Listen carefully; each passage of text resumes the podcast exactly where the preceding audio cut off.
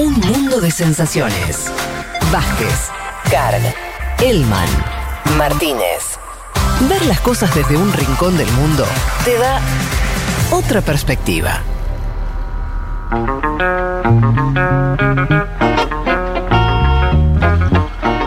Bueno, muy bien, ya sobre el estribo del programa terminándose, pero nos vamos, vamos a meternos entonces en, en lo que les habíamos prometido, que era un caso exitoso de lucha contra el coronavirus, un país que oficialmente ya lo dijo que lo había eliminado. Sí, dice que ya ganaron la, Ya le ganaron la batalla. que erradicaron el coronavirus porque. Nadie se animó a, a decir tanto. Hay que tirar ese título, ¿eh? Claro, ya ellos ya lo habían dicho porque no tenían eh, transmisión comunitaria, pero esta semana, el, el- el lunes, eh, Jacinda Ardern, la primera ministra, dijo ya le dieron el alta al último paciente activo. Así que ya en el país Bien. no hay eh, coronavirus.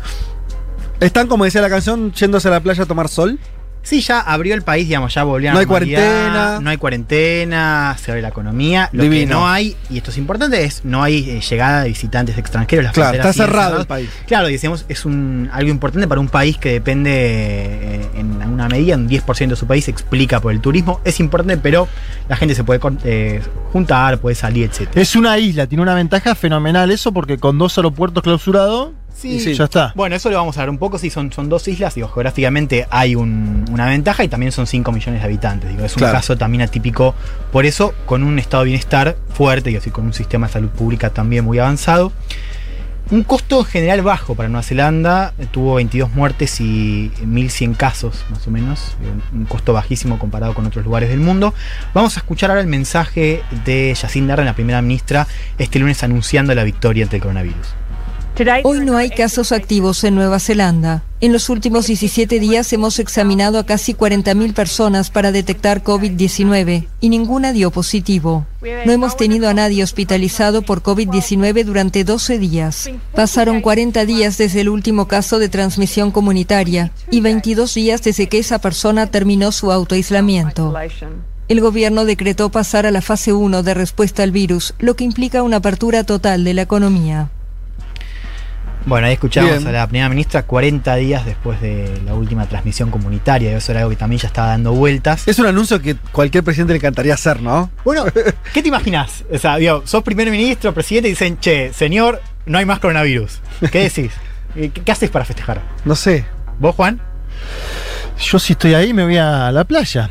Bueno, ¿sabes qué? Le preguntaron a la primera Sí, ministra ah. qué haría. Un, Sí. periodista, una periodista le pregunta qué, qué hizo después de enterarse de la Sí. noticia. Lo escuchamos. A ver. Your immediate reaction when you heard there were no active cases of COVID 19 remaining in New Zealand? Um, I I did a little dance. Bueno, se puso a bailar. Genial. dijo Muy carismática, por que, favor. Claro, ya acá hay una línea compartida que es que nos cae. Digo, podemos discutir si querés por Bolsonaro, pero estamos de acuerdo en que Jacinda nos cae muy bien. Sí, claro. ¿no? Primera ministra de Nueva Zelanda. Juancito Carg hizo una columna al respecto, ¿no? En Segurola contando Sí, un poco el hicimos. perfil de ella, lo pueden escuchar. Primera ministra de 31 años del Partido Laborista. Vamos a hablar un poco ahora de sus posiciones, si querés, en un tema un poco más caliente, pero empecemos, si querés, con las claves de- del éxito. Nueva Zelanda que desde el comienzo empezó con una estrategia de eliminación y no de mitigación, eso se habla mucho, ¿no? Buscó el primer momento erradicar el virus, digo, eliminar la curva. Se puso no- un, una- no aplanarla. un objetivo alto. Claro, el objetivo era erradicar el virus. Desde ya tenía una decena de casos y metió una cuarentena para la gente que volvía de, digamos, que llegaba al país, cerró las fronteras, inmediatamente impuso una cuarentena obligatoria de un mes para todo el país. Bien. Al mismo tiempo, estableció un subsidio para todos los que se quedan en su casa, digo, una- un porcentaje de, los sueldos, todos los neozelandeses recibieron eh, subsidios por parte de- del Estado, hubo mucho control en el movimiento de personas, digo, también hubo mucho traqueo, y se estableció un sistema propio de alerta, ¿no? un sistema propio de Nueva Zelanda con cuatro niveles, preparación, reducción, restricción y bloqueo, ¿no? y que los niveles iban cambiando según la parte del país y según el país iba avanzando o no. Decíamos esto de las ventajas, y lo que mencionaba Juan, son dos islas, 5 millones de habitantes, un estado benefactor eh, importante, un, sistema de salud pública. Sí, ya los, papeles, ya los papeles tenía mucho como para que le vaya bien. Eso no era garantía de nada, pero no estás contando como que tenía ya buenas condiciones para Claro, un país. Esa guerra, claro, con un, ese enfrentamiento Un piso con- mínimo sí. bastante elevado. Y decíamos esto de cómo el, el- el Estado eh, le dio un subsidio de una parte del Sí. sueldo a todos los que se quedan en sus casas. ¿No? Eh, el otro punto, digo, para, para cerrar esta, este tema de las claves, es el- la comunicación. ¿no? Yacinda estuvo todos los, los almuerzos dando mensajes eh, a los ciudadanos, en parte por redes sociales, también por, por, eh, canales oficiales. Y otra de las medidas que se tomaron fue una reducción del, del salario de, la- de ella, de la primera ministra, y de todo su gabinete. ¿no? Un 20% de recorte salarial. Íbamos a escuchar un poco, ahora quiero pasar adelante, pero mencionar al menos esto que, que decía yo, decía... No va- esto no va a generar un impacto en los balances fiscales del gobierno, pero es un mensaje en términos de liderazgo, ¿no? De nosotros Sí. empatizamos con el esfuerzo que están haciendo nuestros ciudadanos y nos recortamos voluntariamente el eh, sueldo. Bien, por último, hay elecciones en septiembre. Esto Ah, va a ser ahora. un tema, sí. Eh, Yacinda que recibió mucha popularidad. Ya había recibido Le ir una, bien, me parece. una aluvión de popularidad. El Sí. año pasado, recuerdan, con la masacre, que fue la, la- la más fuerte en la historia de Nueva Zelanda. Total. Ya tuvo un liderazgo bastante marcado, digo, en términos de comunicación, pero también fue o sea, al toque se aprobaron leyes de restricción de armas. Digo, hubo un liderazgo claro que ahora se repite en coronavirus. Y progresista. Y progresista, y las encuestas dicen que eh, estaría reeligiendo el Partido Laborista. Hay que ver si la alcanza para hacerlo en soledad o si tiene que apelar a una coalición. Y este es este punto que me parece importante, que es Jacinda Ardern gobierna en coalición con un partido populista derecha. Ah, ¿no? que ah. se llama New Zealand First, Nueva Zelanda primero, Ajá. y lo comanda Winston Peters, que Sí. tiene un mensaje muy fuerte contra la inmigración. Y Jacinda incluso, digo, eh, candidata del Partido Laborista con 37 años en la, en la elección que, en la que llega a primera ministro, dice que va a recortar la inmigración. Esto es, es- esto es una, una posición que eh, se, se extiende en el arco político, ¿no? Ahora, después de la pandemia, está diciendo esto o era No, ya no, parte de su lo dijo plataforma. En Ok. la plataforma, digo, Ah. esto es interesante. Claro, parte de su alianza con, con ellos. Claro, y de esto quería hablar un poco hoy, Sí. ¿no? Yo estuve en el país cuando. Yo estuve en Nueva Zelanda cuando Jacinda recién tenía unos meses, Ok. ¿no? Y La tira así como al pasar. Qué linda, Yo ¿no? estuve en Nueva Zelanda cuando Jacinda empezaba. bueno, veo que, veo que te estás eh, acoplando al pedido de, de no, bullying no, de, de no, Federico. no, no, estoy disfrutando tu viaje. Bueno, pero y esto lo quería comentar. No digo, vamos a viajar que nunca más, chicos, así que disfrutemos de nuestros recuerdos. Hay, No, no. Mencionaba esto de la historia de éxito porque, digo, me parece que esta tendencia de ver a Nueva Zelanda como una especie de fuerte, ¿no? Mm. Que tiene un rechazo estructural, no estructural, pero cada vez más fuerte contra los inmigrantes. Vos- Es un país que tenés, primero, mucho, mucho turismo. Sí. Y tenés a la gente que te atiende, tenés un montón de, de, de migrantes latinos, mucho del sudeste asiático, tenés mucho filipino, eh, Claro. de Vietnam, de las islas del Pacífico, Fiji Tonga, no sé nada, tiene un, un salario mínimo bastante alto, supera, Alto, ¿no? supera los Sí. 15 dólares, con lo cual vos vas ahí digo, y, y- y podés tranquilamente trabajar y vivir, y además es un país muy lindo. Sí, juntas una moneda también para volver después. Claro, y decíamos, bueno, un sistema político con un consenso muy fuerte contra la, contra la inmigración, que es un consenso que cala también a la sociedad. Vos hablás, yo hablé bastante con, con la gente de, de una de las islas donde está eh, Wellington, Auckland y algunos pueblos costeros, y todos te dicen que están cansados de eh, los inmigrantes que vienen a trabajar, ¿no? O sea, están abiertos al turismo, pero están muy en contra de los inmigrantes de las islas y latinos. ¿no? Es un tema caliente, digo, se estaba discutiendo, Sí. digo, eh, in- incluso la primera ministra Qué cosa que la, la cuestión de la xenofobia y demás es algo. o sea, si yo digo que es inminente al ser humano, es una. Eh, cualquier cosa, pero. Pero hay algo, ¿no? De que es muy difícil. Porque vos decís, ¿Cómo cala el situación discurso? más ideal que la que te acabas de describir, ¿no? Del país, de la situación económica. Y aún así, los tipos les molesta que haya gente de otros países trabajando. Bueno, sabes que hay Es algo que se loco. llama eh, chauvinismo bienestar, ¿no? Que, que es muy presente en los países nórdicos. Claro. Esta cosa de estamos a, a favor de- de- de- del estado de bienestar, estamos muy orgullosos de Sí. nuestro país, pero lo queremos para nosotros. O sea, Claro. no queremos que lo vengan a, a cagar eh, los eh, migrantes que vienen a trabajar. Los sudacas. Y hay algo que, que me parece, que de hecho yo escribí cuando, cuando fui ahí, que es, vos tenés como un consenso muy en contra de la inmigración y hay un consenso también que es ante una inmigración que no es tan palpable y tan tangible como la de los eh, países eh, del, del- del Pacífico latinos, pero es una inmigración que tiene otras características, que es la inmigración china. Y más que nada, cómo Ajá. China está comprando o cómo empresarios chinos están comprando muchas propiedades en Nueva Zelanda. Vos sabés que Bien. Nueva Zelanda tiene esas. Si vos sos de ahí, tenés seguramente educación, seguramente no, digo, hay una alta tasa de probabilidad que tengas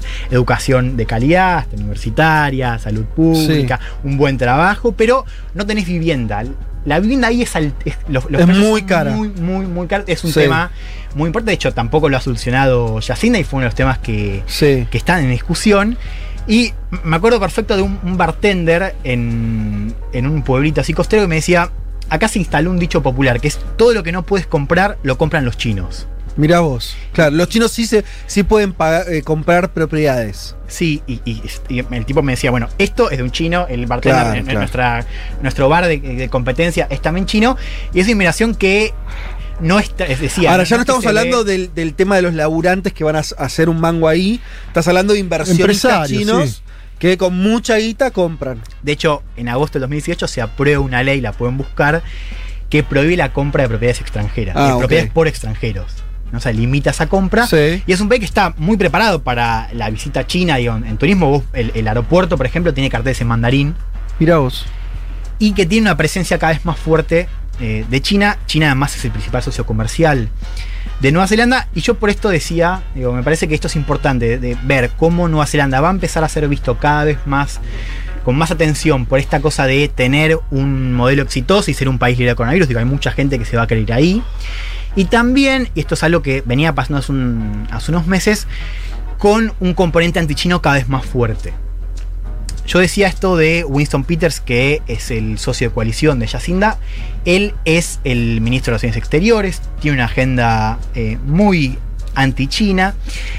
Y el mismo día, esto me parece importante, el mismo día que Yacinda anunciaba la victoria ante el coronavirus, habló también el secretario general de la OTAN, Jens Stoltenberg, presentando su visión, visión de la OTAN para 2030. ¿no? La- La OTAN, alianza militar entre Estados Unidos, Canadá, gran parte de Europa y Turquía, una alianza que se está yendo cada vez más, está desplazando para contener a China. Escuchemos lo que decía el secretario general el mismo día que anuncia Yacinda la victoria contra el coronavirus. Finally, in a world of greater global competition, where we see China coming closer to us from the Arctic to cyberspace, NATO needs a more global approach. As we look to 2030, we need to work even more closely with like minded countries like Australia, Japan, New Zealand, South Korea. Bueno, dice el secretario general, en un mundo de mayor competencia global, donde vemos que China se acerca a nosotros desde el Ártico hasta el ciberespacio, la OTAN necesita un enfoque más global. Al mirar hacia el 2030, necesitamos trabajar aún más estrechamente con países con ideas afines como Australia, Japón, Nueva Zelanda, Corea del Sur. Dos países que están Y que rodean a China, ¿no? Que Están rodean a China. China como que rodean esos países. Bien, esto es una pregunta Sí. que nos hicimos incluso, ¿se acuerdan la columna de India? De por Sí, qué hay que seguir a India. Bueno, ¿por qué hay que seguir a Nueva Zelanda y por qué trae este tema de la inmigración? Mi impresión es que esta idea del fuerte, digo, de no acoger más inmigrantes y de cerrarse a sí mismo, me parece que tendencia que ante la pandemia, ante la historia de éxito, mi impresión es que se va a sí, acelerar. claro, claro. Esto también es importante que las elecciones de septiembre, qué va a pasar con la coalición de Yacinda, sus socios, etc. La otra condición, y se decía el, el- ángulo geopolítico, es que Nueva Zelanda está cada vez más involucrado en conversaciones con la alianza de seguridad que tejió Estados Unidos en, en esa región, ¿no? donde están India, está Australia, está Japón. Y bueno, Nueva Zelanda es parte de la alianza Cinco Ojos, ¿no? la alianza de inteligencia en la que está Estados Unidos y comanda Estados Unidos. Para terminar, digo, esto que escuchábamos del secretario de la OTAN, digo, cómo la OTAN también está viendo a países de la zona para contener a China. Fíjense cómo cambia el radar, ¿no? De la OTAN, de, de Rusia a China como rival sistémico. Digo, es una región que va a empezar a tomar temperatura, es un país que va a empezar a también tomar temperatura. Por mucho tiempo pasó por debajo del radar, digo, de la internacional. Nueva Zelanda en general no hemos discutido mucho. Mi impresión es que con el éxito ante el coronavirus y el ascenso de China en la región, me parece que vamos a, nos van a empujar a hablar más de Nueva Zelanda. Mira, eh, estábamos. no solamente vos viajaste a Nueva Zelanda, también tenemos un oyente Mariano que dice, viví en New Zealand desde noviembre del 2013 y mayo del 2014. Me fracturé un dedo de una mano en Wellington y te puedo decir que en ese entonces el sistema de salud era pésimo. Llegué en ambulancia y dice... Se corta el mensaje. Pero Mariano. Ah, ¿Se cortó? no, bueno. Suspenso, Jorge Después hay suspenso otro que el mismo Mariano. Dice: No es exacto lo que están diciendo. El modelo, el, el modelo educacional, perdón, es semi-subsidiado. Pero un jardín Sí. te sale mil dólares neozelandeses. No es gratis. La educación tampoco, la salud. eh, se cortó de vuelta. Entiendo que tampoco. Está ahí haciendo algunos. Algunas acotaciones. Lo que no sé si, si a él, siendo, supongo, argentino o no nacido en Nueva Zelanda, no sé si tenía ciudadanía o qué, las, eh, las cosas te las tenía que pagar. O eso corre también para los ciudadanos eh, neozelandeses. Lo de jardín lo había leído, como que era un tema del tema de las infancias, un tema como deuda pendiente, pero sí, digo, por, por- lo que me habían contado ya, era, vos siendo ciudadano allá, tenés digo, la posibilidad de, de llegar a, Sí. a graduarte sin mayores esfuerzos. No, pero eso apa- sistema. nombró que fue poco tiempo. De entre 2013 y 14, es decir, no tiene ni siquiera un año No, lo de que- puede ser que su experiencia, eso pasa mucho en Europa, se- seguro, incluso en Europa, que tienen seguro. estados de, de- de- de- de bienestar y... En Suecia, vos tenés que estar un año mínimo o dos como para poder eh, acceder a esos beneficios. Que no te agarre, eh, claro, enfermarte eh, en un país europeo y si vos no tenés, no sos ciudadano europeo, además, bueno, no, no, es tan, no es tan sencillo. Las universidades son públicas, digo, la gran mayoría son, Bien. son públicas. Eh, oye, en China, dice, el año pasado estuve en Atenas, Grecia, y había muchos atenienses quejándose de cómo los chinos llegaban, compraban departamentos y los ponían en Airbnb. Gentrificación turística. Mirá qué interesante esto. Bueno, está claro. Muchos chinos con guita en el mundo, para decirlo a lo Sí, bestia, sí. haciendo inversiones. Y no solamente inversiones estatales gigantes, sino también chinos con guita, que pueden comprar, que pueden...